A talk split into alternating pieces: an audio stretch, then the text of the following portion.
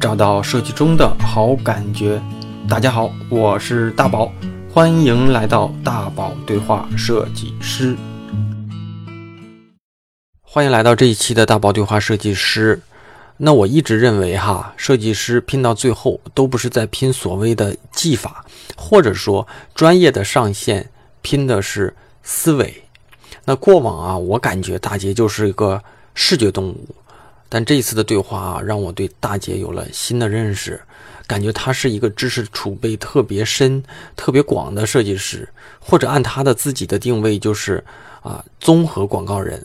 那上一期我也说了哈，就是我更喜欢下半场的内容。至于为什么喜欢，除了所谓的啊大姐的这个相声之外哈。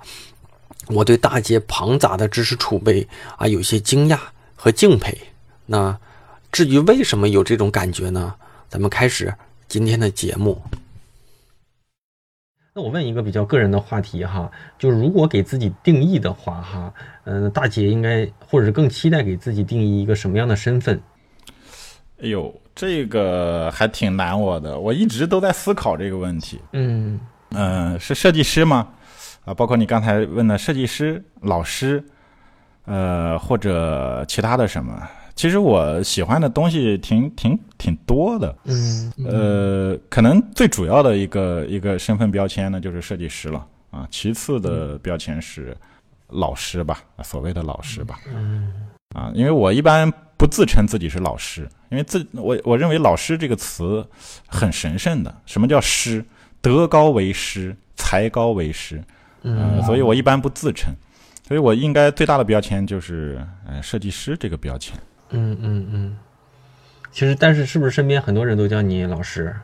对，有些叫老师啊，但我助理们，我助理他们呢都管我叫杰哥啊。然后网友呢也有叫杰哥，有叫老师，都可以啊，无所谓，是一个称呼就可以。那其实你看哈，咱们俩开头也说了，说你也是广告从业背景出身的，我也是广告背景出身的，其实。就是刚入行的这个，或者是过往的这些经验，肯定是无形当中对我们的一些思维决策啊，甚至说一些行事方式都会有一些影响。那其实广告人啊，就是都有一些比较务实的这种这种工作态度，比如说能够扛得住加班啊，应对什么笔稿啊、工工作这种高高压哈，所以他肯定是。工作几年下来有一些优势，或者是从另一个维度上说哈，就是广告行业从业久了之后，会不会也对自己有一些什么这种思维的一些限制？就你有没有考虑过，就是你过去的这些背景里面，哪些是是是过往的这个就这种经历，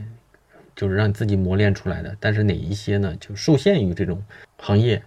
我不知道我说的清不清楚哈。啊，我明白你意思。其实你刚才提到广告人，我刚才应该说漏了一个点。其实，呃呃，刚才讲的标签设计师啊、老师啊什么的，嗯，你你这一提示我，我突然想起来，其实我一开始的这个初衷就是把自己定位成一个综合广告人，嗯，但是我认为现在呃还不能够不能够完全称得上啊，所以自谦一点啊，不要说自己是广告人，但是我的目标是一个综合性的广告人。呃，那么呃，广告人你可能呃是一个综合的，你需要了解策划，了解这个客户心理，了解消费者的心理，包括啊执行的这一部分啊设计的，甚至跟客户沟通的，就 A 一这一部分的工作，你也要呃了解明白，这样才能成为一个综合广告人。尤其是自己创业的时候，你可能在公司上班的时候呢，是一个。呃，设计师，你大部分的情况下只负责自己执行的那一块一亩三分地的小工作，但一旦创业，虽然工作室很小，但是你的这个整个性质其实跟广告公司的一个工作组是一样的，呃，所以你就需要更全面的去提升自己的这些各方面的能力，包括跟客户沟通，包括这个策划能力，包括创意能力，包括执行能力都要去提升。那么，广告人 确实会有一些优点和一些短板。比如说优点是什么？优点广告人会思维会呃比较敏捷，或者这个思维扩展性会比较强啊，想象力会比较丰富。嗯，这是一方面做创意呃锻炼出来的一些一些能力，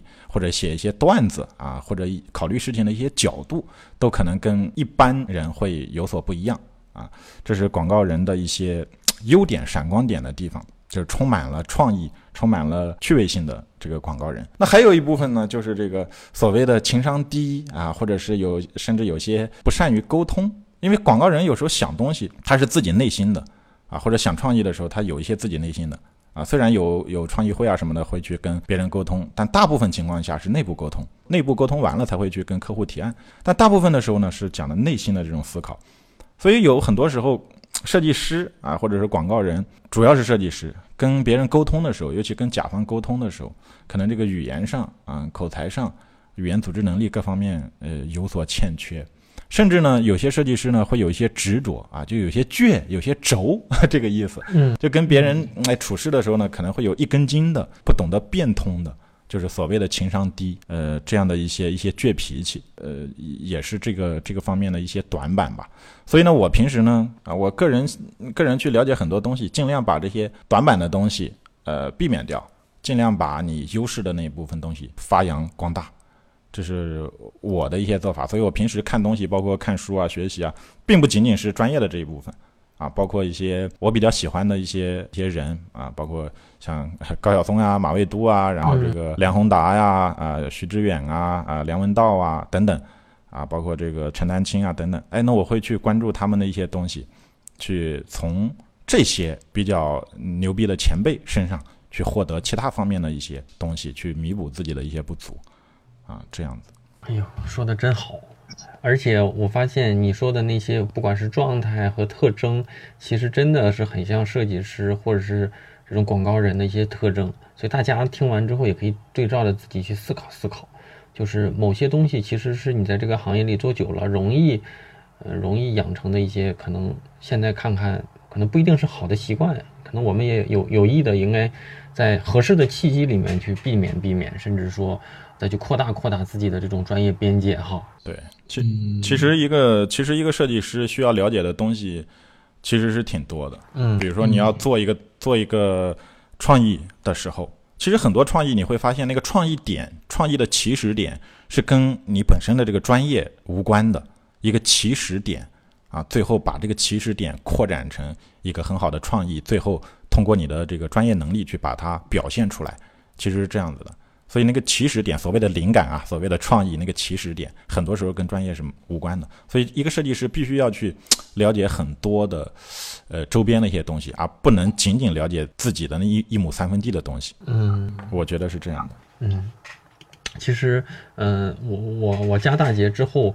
多少也看你朋友圈嘛。其实你的一些最近做的事儿，或者是你的一些呃段子啊，我也有了解。但是呢，我要跟大家替大家扒一扒哈。其实我我我感觉大杰大杰应该是一个典型的这种斜杠青年啊，做设计、做内容、做课程，还做运动啊，做运动。那每天其实你每天最期待，或者是你你现在有哪些事儿是你呃特别喜欢做，或者是想要做还没有没有还没有做的这些事儿？哦，这个这个问题挺好的，嗯，就还是又又又给高高手打广告了。前阵高高手的那个高高手的编辑，嗯。去给我做一个采访稿的时候，最后这个采访稿也不知道发哪去了，好像也没发。但是他做这个采访稿的时候，其实问到了一个刚才你类似的问题，嗯，就是说我空余时间，呃，就兴趣在哪里，喜欢做一些什么，就类类类似这样的问题。其实我讲的，呃，你讲我的业余时间啊，很多斜杠啊。所谓斜杠，你一开始问我斜杠青年，我还不知道啥意思。后来我问了别人，才知道啊，这个斜杠青年就是很多个身份，可能。可能有很多个标签啊，这个意思大概是这个意思吧。嗯，对，就还是我讲的。其实我也刚才也提到，就一个设计师，你要了解很多东西。所以我的，呃，我的观念，我就总结了一下，就是我喜欢的东西比较庞杂。概括的来讲呢，就是尽我所能去了解这个世界，获取自己感兴趣和不了解的知识，找出不同事物之间的关联和共通性，升华为新的知识。嗯，哎，这个是我一直在努力去做的事情。我再重复一遍，就是 就是获取自己感兴趣和不了解的知识，然后呢，找出这些不同事物之间的关联性和共通性，升华为新的知识，啊，这是我一直在做和一直感兴趣的事情。那举个例子，比如说我前阵子去呃买买买烟啊，买到一包假烟，嗯，买到一包假烟之后呢，我就去让助理给我录我去退烟的整个过程，然后教育那个卖烟的卖假烟的那个人的整个过程。呃，完了之后呢。我又开始跟助理去介绍怎么分别真烟和假烟，就是通过它印刷的一些一些工艺，比如说烫金啊，烫的好不好啊，然后这个镭射标这个颜色鲜不鲜艳啊，然后那个烟标上的那个花纹，那个花纹够不够清晰，通过这些去分辨这个真烟和假烟之间的区别，然后从这里引申到历史上的一个东西，就是印刷行业的发展。嗯，印刷行业发展起到了一个重大促进作用，就香烟，香烟对印刷行业的发展起到了一个重大促进作用。就有一个时期，呃，印刷行业最牛的、最精尖的这个印刷工艺、印刷科技、印刷技术，都是应用在香烟包装上的，就尤其是烟标，然后烟花等等、烟壳工艺等等，最早就是应用在烟上面的，啊，所以烟呢对那个整个呃印刷行业的促进。有在某一个时期有巨大的作用，于是呢，就找出了一个新的关联，升华为一个新的知识。这就是我讲的，找出不同事物之间的关联性和共通性，升华为新的知识，把一个无聊的事情引到专业度上面来。哎，这是我一直想做的事情和一直在做的事情。那我问问，最后烟给没给你换？给我换了，肯定给我换。我这么强硬，对吧？他认那个他认了是吧？自己那个是假烟，肯定认。而且我态度非常强硬，他不但要给我换，而且我警告他以后不要卖假烟。如果再卖假烟，再被我发现的话，我就到烟草局去举报举报他，他那个店就得关门。啊，那这是这是一些感兴趣和正在做的事情。那还有一些你说的想做没做，或者目前能力还没有办法做的。其实我一直有一个梦想。就是一开始我们谈到的，毕业之前我学画画的时候，其实我是因为喜欢漫画、喜欢动漫、日漫、港漫，啊，然后才去学的画画，然后才学的设计，这样子的看。包括我刚毕业想找一个动漫的工作，只不过不好找，所以我一直的一个梦想就是能够，呃，做出一个属于自己的这个一部漫画或者一部动画。这是我呃一个毕生的理想之一吧，或者毕生不超过五个的理想的之一。嗯，大姐准备好了之后，早日成功啊！对，一部漫画。那自己有没有特别崇拜的人，或者是特别崇拜的设计师呢？嗯，有一些。设计师的话，设计师这一块有些不能叫不能叫崇拜吧，叫尊敬或者欣赏一些前辈啊，一些前辈的东西。那当然有很多，我就不一一提了，因为一旦少提了谁，可能就会。不太好啊，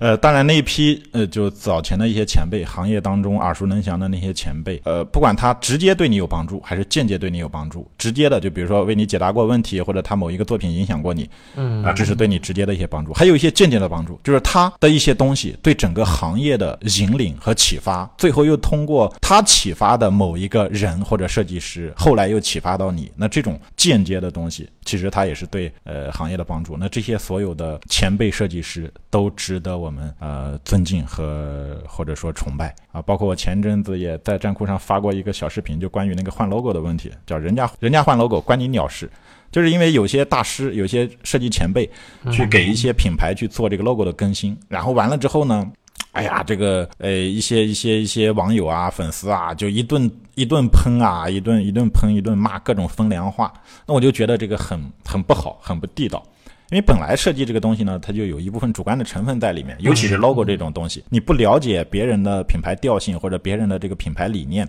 你仅仅从形式上去看，呃，就去妄下结论，显然是非常的草率的。再一个呢，就是对行业前辈的这种这种不敬，哎，就就令我感到非常的反感。可能前辈。他的作品不一定每一个作品都是非常呃非常牛逼的，但是整体他的水平是非常高的，或者他对整个行业的贡献是非常高的。即使他年纪大了，对吧？宝刀已老，呃，即使有，即使可能有这种情况，那我们也应该不能落井下石，而是呃一个晚辈对一个前辈的这种尊敬去看待这些东西，客观的看待这些东西。何况那些前辈宝刀未必老，只是你的角度不一样而已。对吧？就不要轻易去。而且有的时候，这个结果中间的过程，客户的需求方是怎么要求的，我们都不知道。我们只看了一个好不好看来评判，其实这肯定是很片面的嘛。对，包括我们自己做东西，每一个作品，每一每一个稿子都是你自己最满意的吗？不一定。嗯嗯嗯，有很多其他的因素的左右，比如说甚至客户客户自己偏好的一些问题都有可能。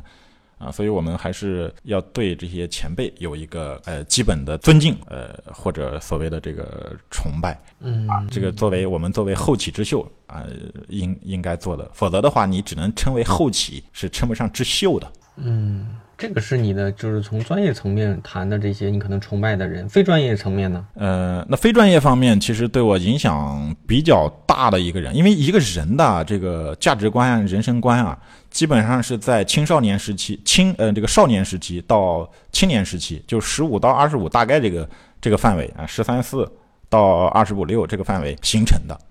所以我少年时期呢，最崇拜的一个人是这个李小龙。这个我知道，我就等你说呢。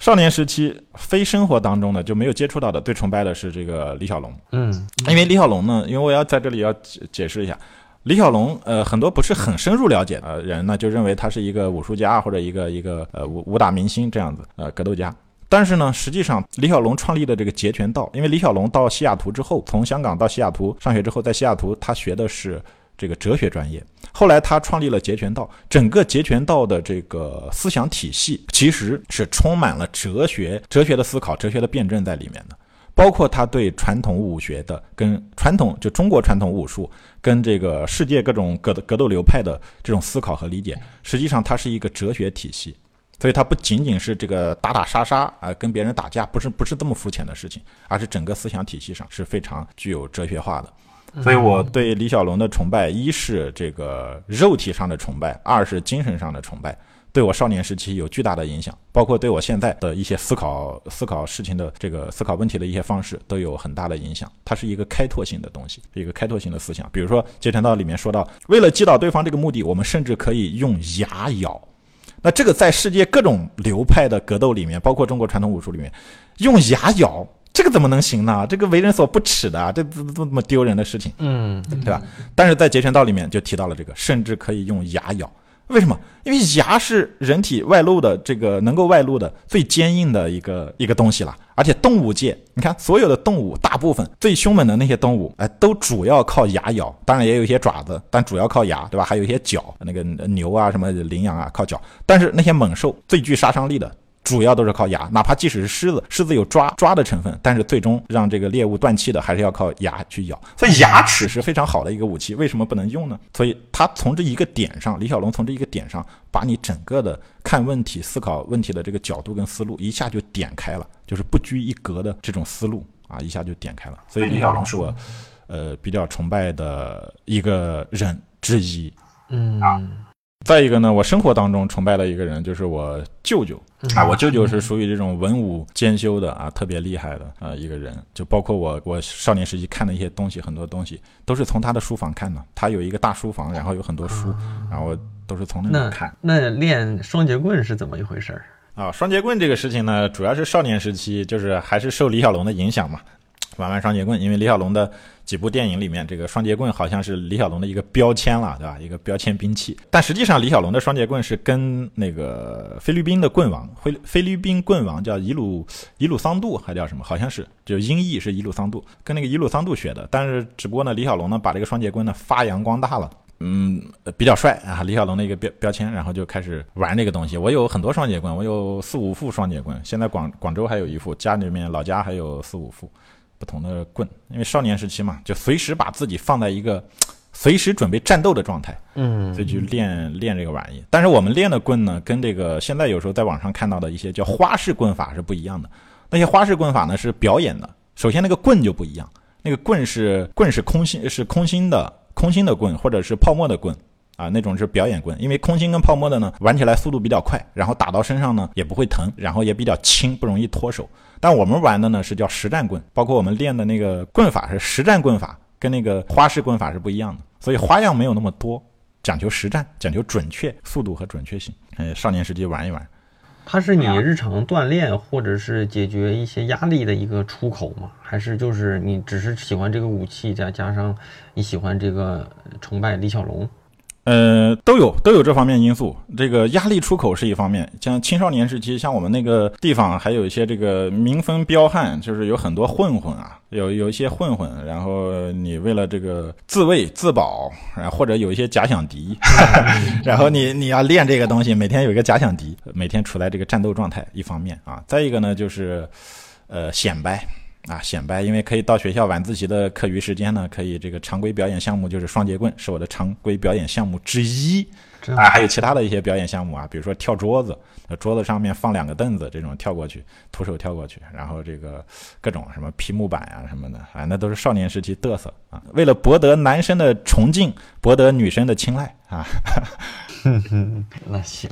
兵器当中其实有很多好玩的，除了双节棍，我还有很多其他兵器。呃，一般一说到兵器，一说到兵器，我就有一个贯口，叫刀枪剑戟斧钺钩叉唐硕棍棒鞭锏锤抓拐子流星，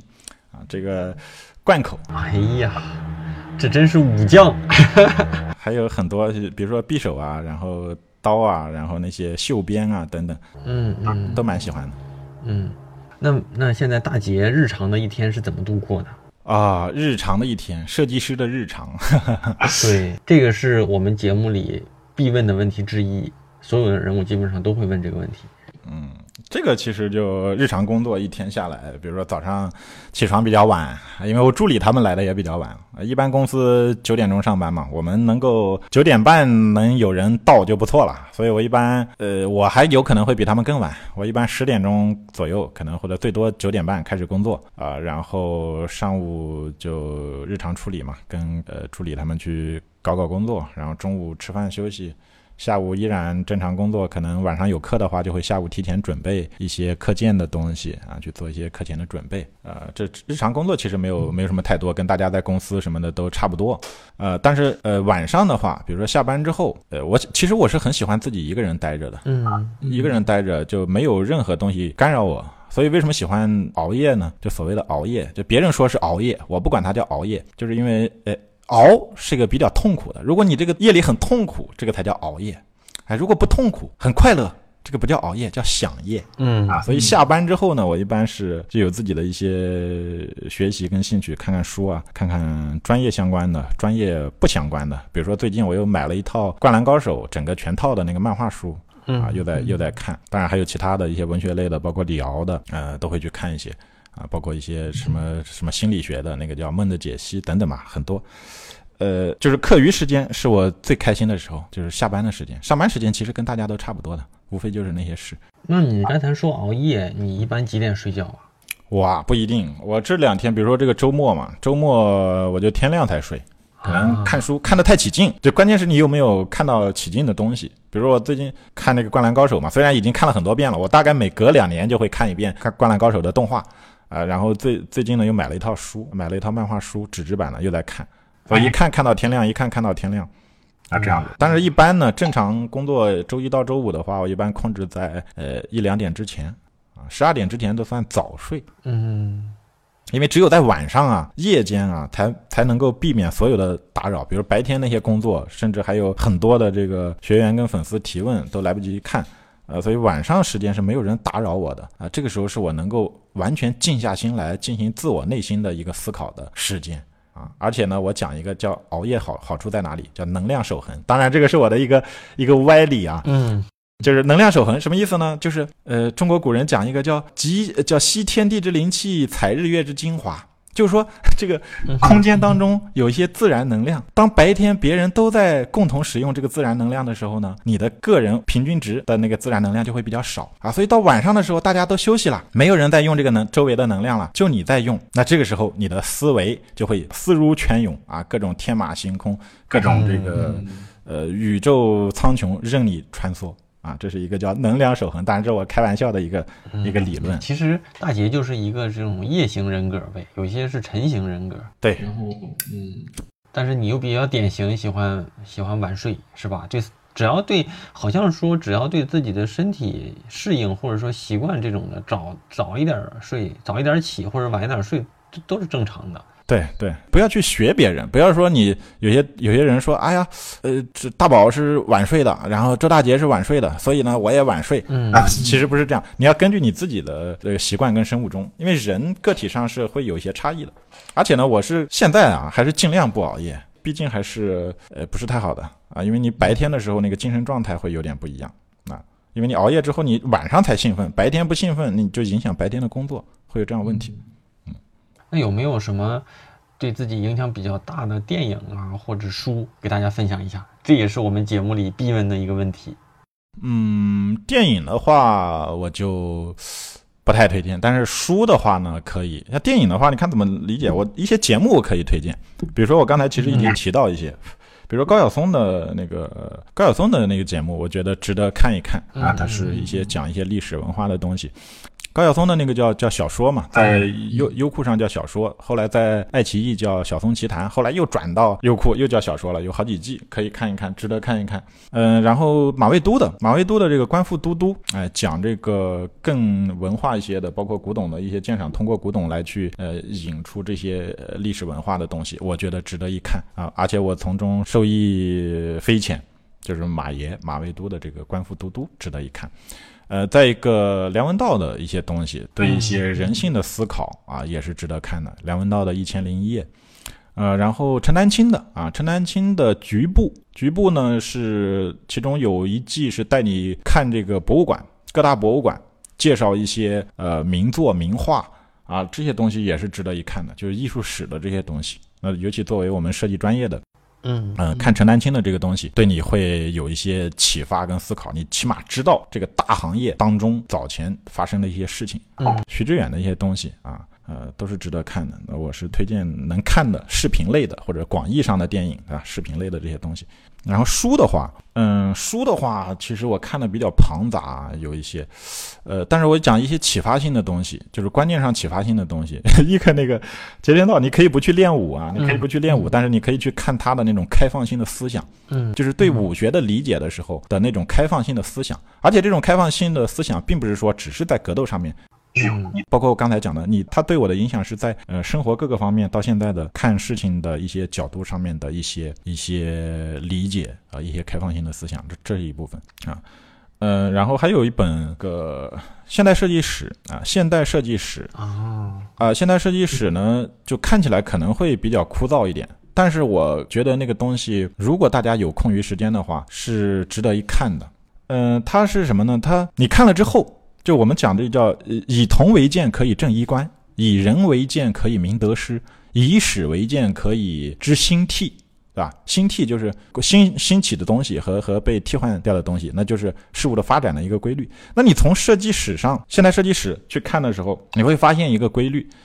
就是整个人类从古至今，就是从号称最早的设计的有有有算式设计吧起源的，就四万年前的法国一个叫考斯比克山洞，嗯。啊，四万年前，考斯比克山洞出现了人类的绘画的雏形。如果广义上来讲，那个也也算设计，因为因为有符号啊，有图形啊，对吧？这是算设设计的这个最早的一个雏形，或者绘画的最早的雏形。从那个时候开始，一直到现在，整个人类在艺术领域或者在设计领域的这个整个发展的过程，你会发现有一些规律，就在不同时期，它有一些规律。这个规律呢，叫螺旋式的进化。就我把它总结叫螺旋式的进化。嗯。螺旋式进化就是，比如说我们现在发生的一些事情，跟嗯前几年发生的一些事情，这个变化规律，这个变化规律和比如说文艺复兴时期的哎一个变化规律，和这个第一次工业革命之后对设计的这个变化，印刷印刷发展起来，因为印刷就是第一次工业革命之后才开始，呃现代印刷才开始发展起来的。我讲的是现代印刷啊，那那个时期的一些事物的发展规律，设计的发展规律，跟我们现在和前几年的这个发展规律，它有很多相似之处。但是不完全相同啊，但是有很多发展规律的相似之处，你可以从历史上找到这些规律。于是你找到了这些规律，你就可以从现在的这个情况去判断未来几年或者未来一个时期大众对这些东西的一个呃未来的一个方向，会有一个基本判断。它有一个螺旋式的进化规律在里面。明白我讲这个意思？比如说，啊，现在的手机，呃，UI，客户端呀，包括设计风格啊，都有一些偏向于这个所谓的扁平化。这几年讲的扁平化，叫当然前几年就讲了，呃，这几年还还还还没有出现新的新的讲法，那就扁平化居多，包尤其是 UI UI 设计、手机界手机界面这些，对吧？扁平化。那么在前几年，它不是扁平化呀，是所谓的拟物化呀，那些图标啊，手机上的图标，对吧？那拟物化到扁平化这样的一个呃一个发展规律，就是从繁到简，从繁到简。那这个时候你要看文艺复兴时期的一些东西的时候，你发现也是文艺复兴前期的这些学院派画的东西，那都是非常写实的啊，非常写实，非常非常逼真，往死里画。这个我们可以把它理解成拟物化的东西，对吧？跟我们拟物画图标一样啊，拟物画图标就是往死里画，尽量 画的像，画的真，对吧？嗯嗯画的有立体感，那是偏拟物化的。那到文艺复兴后期，随着随着这个照相机的发明，摄影的出现，哎，那这个时候呃又出现了印象派。那印象派相对于前面的那个学院派来说，印象派就是扁平化的，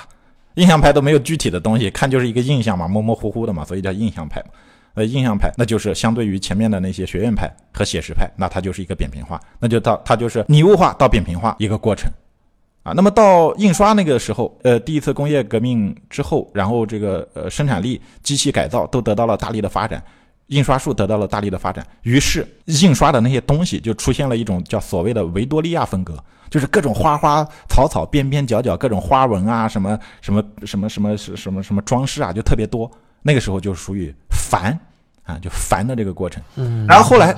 哎，后来又随着社会需求的扩大，那那种繁琐的印刷跟不上社会的对量的那个需求了，于是又开始简化这些印刷，就是取消了那些过多的、过杂的装饰性的东西，于是又出现了比较简洁的风格。其实又是一个从繁到简的一个过程。那我们这几年也是拟物化到扁平化，也是一个从繁到简的过程。所以你可以通过这些东西去判断一些未来的方向。嗯，大杰说的这些其是是在这个《近代设计史》这本书里就会有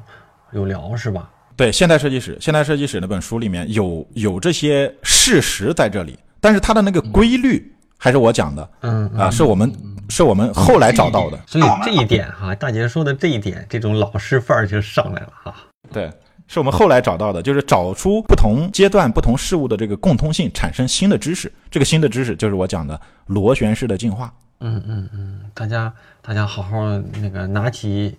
啊，拿起本本啊，赶紧该记打记好笔记哈。当然，这本书是相对来说呢枯燥一点点，大家看的时候要有耐心，不一定说呃一下就把它看完，我可以慢慢看啊，我用一年时间慢慢看，我一个月看一点，一个星期看一点，嗯，这样的。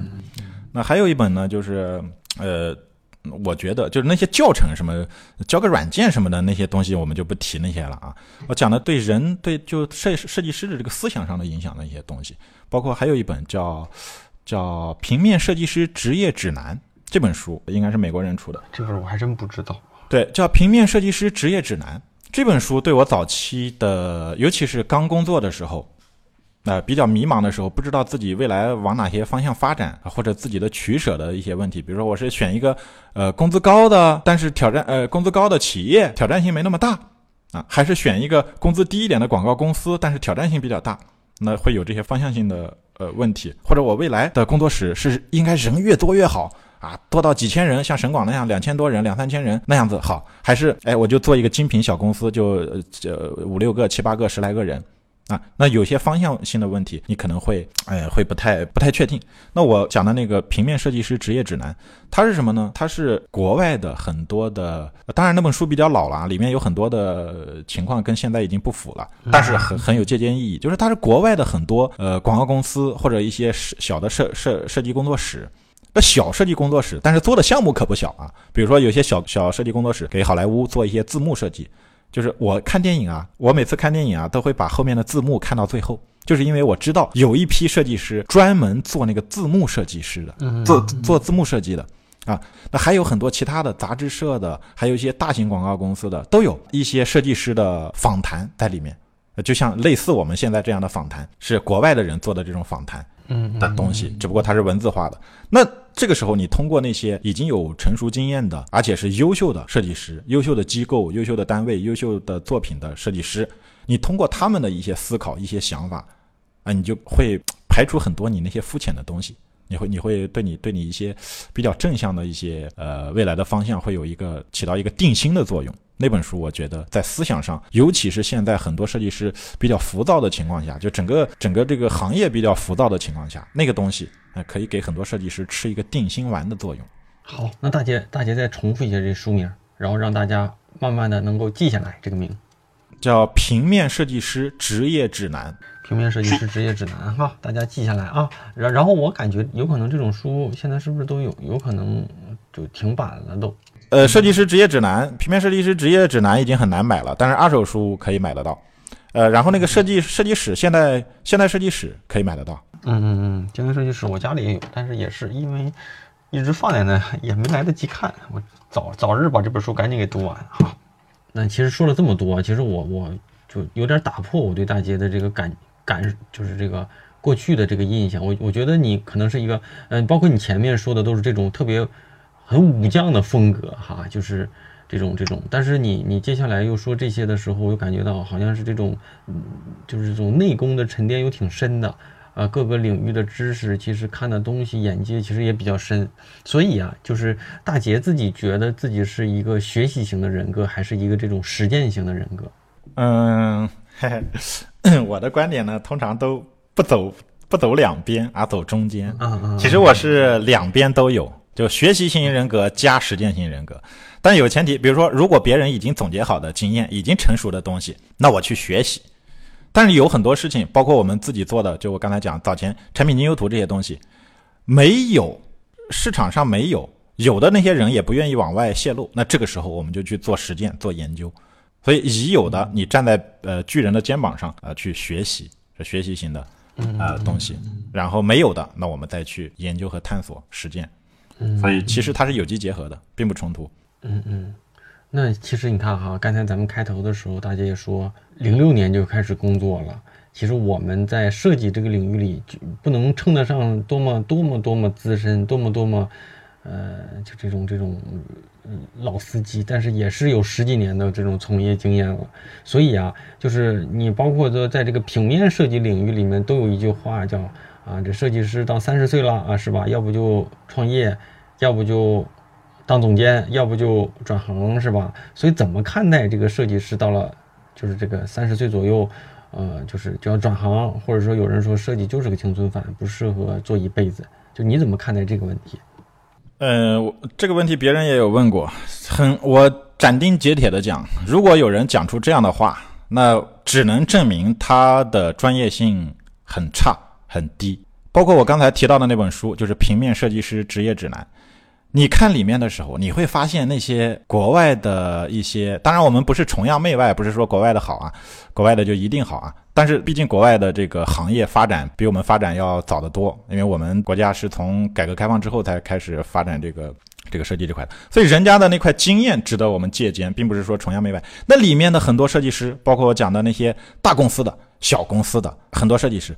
有很多都是年纪很大的，当然也有年轻的，也有年轻的，但是很多别说三十岁了啊，五十岁、六十岁的都大有人在啊。只不过你这个时候，呃，你还是在这个行业当中，但是你的角色可能会稍微有点转变，不是转行，是角色的转变。比如说，那我早前在广告公司，那年轻的时候刚毕业的时候，那可能就主要是做自己的手上的工作啊，领导安排的工作。或者在领导安排的工作之外，我我是一个比较爱管闲事的人。然后我再看看，哎，A 一是不是跟客户沟通有点不畅？不畅的时候，我用我的专业知识度跟客户沟通沟通，帮 A 一一把。啊，或者策划是不是有些点上面有些问题？那我我会帮他想一想创意的东西。那是。呃，这样子，但主要还是在自己的这一部分执行的这一部分设计的这一部分的工作，主要是做自己小领域的工作。但随着你时间的转变，你可能在公司会担任一些带领团队的工作，然后到你自己的创业的时候，那你还是我讲的，你创业的时候，你原本是一个设计师，然后你创业了，你财务你也要了解，税务你也要了解，那策划呃 A 一跟客户沟通啊等等等等，甚至这个公司的管理、内部的管理、呃人际关系。等等，你都要去搞一搞，所以这个时候你可能有一些不同的侧重点。那些甩鼠标的工作，这个落地执行的甩鼠标的，那助理他们啊，就我我们讲的助理就是员工了，就设设设计师了。你的团队当中其他的年轻设计师，如果能完成的，而且有能力完成的，或者略有挑战的，都应该交给他们去做啊。你这个时候呢，起一个引领和主导的作用。而不是仅仅是说说到三十岁以后的设计师还整天就老是甩鼠标，当然你甩鼠标这一部分的专业度还是要有的，你要时不时甩一甩，但是不是说整天甩整天甩。嗯，所有那些谈所谓的谈三十岁之后要转型要转职的，基本上可以说是因为什么呢？为什么要转行呢？因为他的专业能力不行。专业能力不行，你到三十多岁的时候，专业能力还不行，那这个时候年轻人二十来岁的刚毕业的已经出来了，他的水平比你高，你在这里已经没脸往下混了，你只好改行了，对吧？如果你的作品还有说服力，或者你还有其他的领导能力、带领团队的能力，那你完全可以在这个行业做下去。嗯，大家听，好好听好了哈，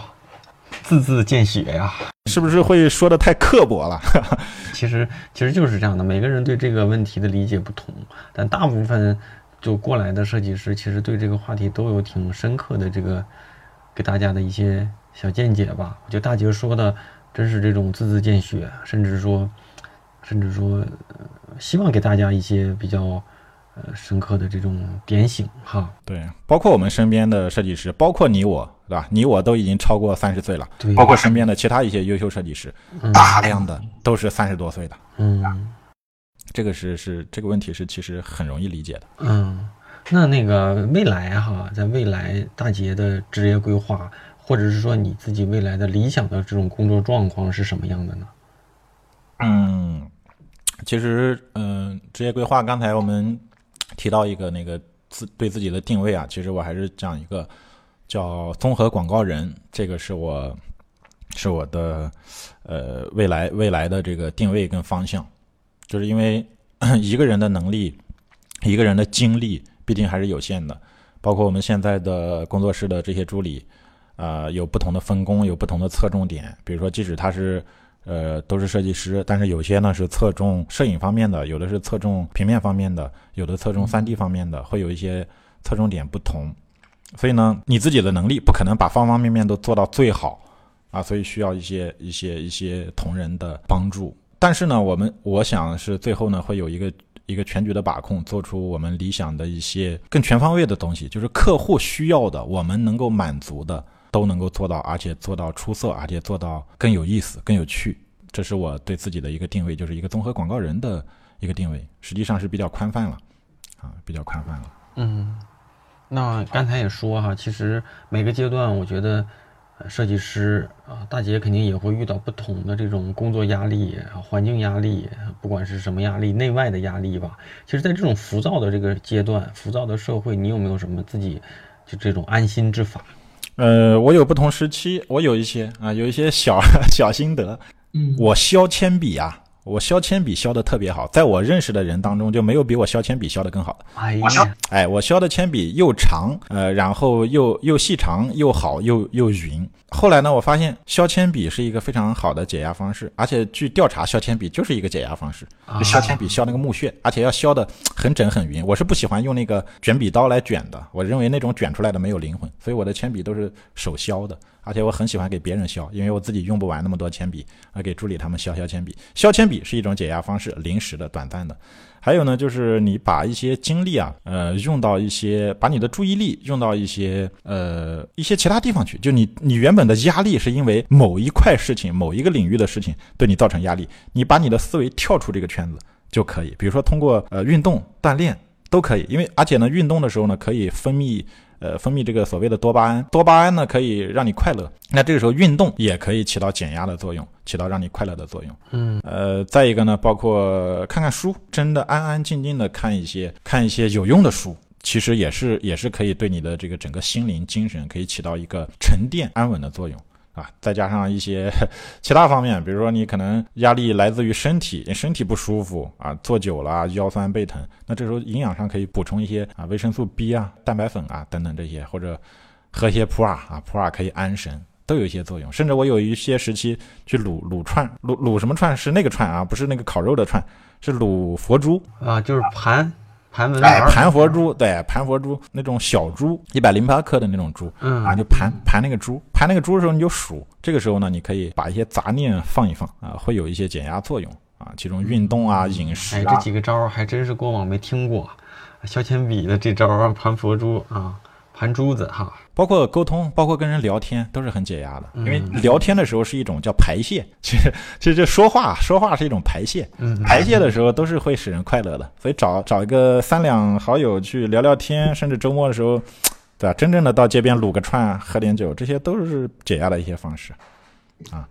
当一个主要还是你工作做好，你工作做好的话，就没有那么多压力。就是你没做好，但是有些有些人的压力就来源于工作的挑战过高，或者是以现在的能力 hold 住有点难，所以才产生的压力嘛。嗯，对，可能也会有一些其他的一些一些一时半会儿解决不了的，呃，一些一些社会浮躁的问题。那咱们最后一个问题了啊，作为行业里面咱们也是这样啊，工作这么久的设计师，有没有什么个人的这种建议给到正在设计路上的这些年轻的设计朋友们？嗯，我想想啊，其实我这种建议口诀挺多的，但是你要真想的话，又好像很难想出来一个。嗯，包括刚才讲那个天呃先天跟后天，就是如果你够聪明啊，稍微懒一懒也可以。嗯，但是如果你不是那么太聪明，就应该多勤快啊。聪明的人稍微懒一懒也能成也能成一点小事情。嗯，不聪明的人呢，够勤快也可以成一些事情。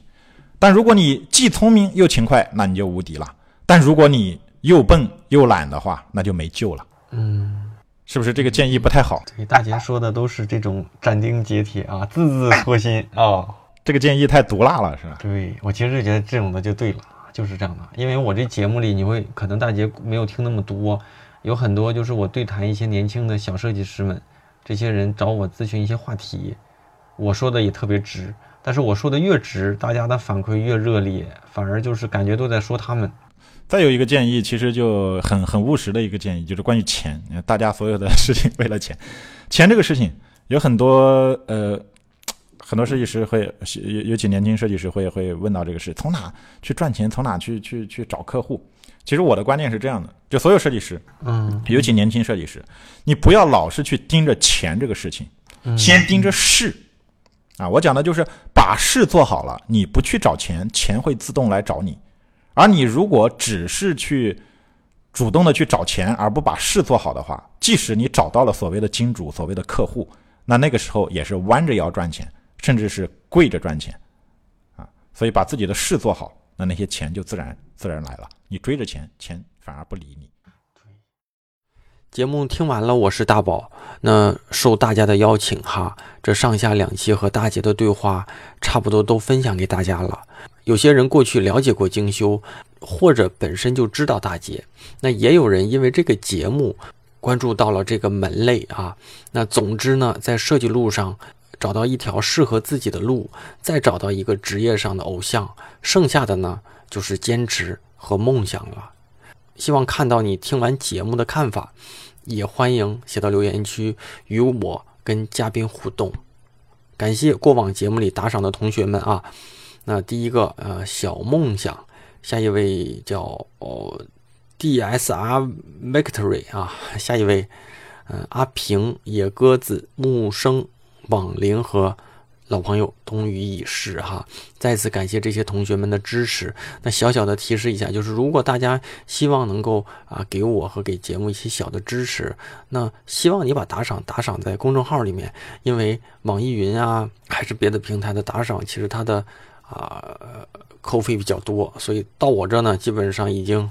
已经打过折了。那任何一种支持方式都是对我这个节目啊嗯继续做下去最好的鼓励啊。那再提一下我的这个知识星球，那还是那句话啊，每天我都会在知识星球里解答大家提出的任何专业的、非专业的呃相关问题，算是一对一的解答任何大家提出的问题，一定都是经过我认真思考过后给大家解答。如果你是我们节目的粉丝，亦或是你希望我能够在专业上、职业上，或者是近距离的一对一解答你认为我能够给给予你帮助的问题。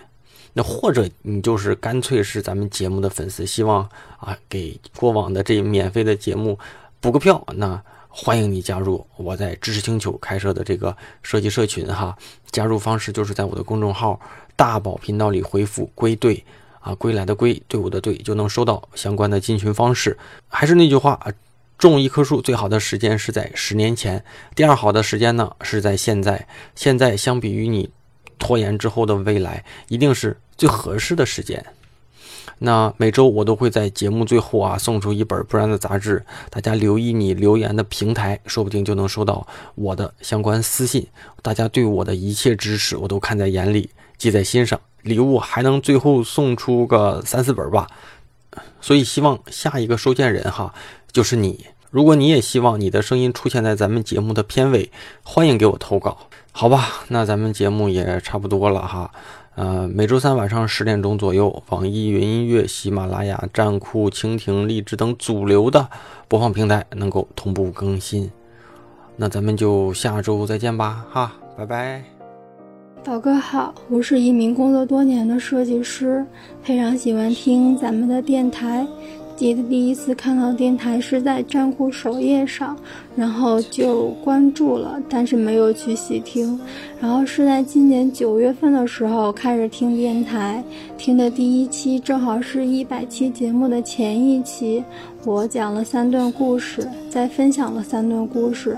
然后就被圈粉了，然后就把所有的都听了一遍，有的甚至十几遍，每次都会有不一样的收获。作为设计师的我，难免也会有迷茫的时候，不知道未来的路该怎么走。通过电台，让我见识了很多大神前辈的经历，大神的背后为之付出的努力，当然也知道自己所欠缺的是什么。对我印象最深的是爽爷那期，甚至还希望有爽爷的返场，真的是打破了我对设计的理解，认知推翻重铸，把自己的认知不断优化。成为一个学习驱动型的人，同时还有小米那期不同时代的焦虑，一个平面设计师的自我修养，还有尚威老师那期等等。感谢宝哥一直以来的坚持，既然您说会一直更新下去。到一百期、两百期、三百期、一千期，很是感动。同时，希望宝哥的电台越来越好，也希望更多的设计师来关注宝哥的电台公众号。作为一名小粉丝，我会一直陪伴下去。也祝宝哥事业顺利，身体健康。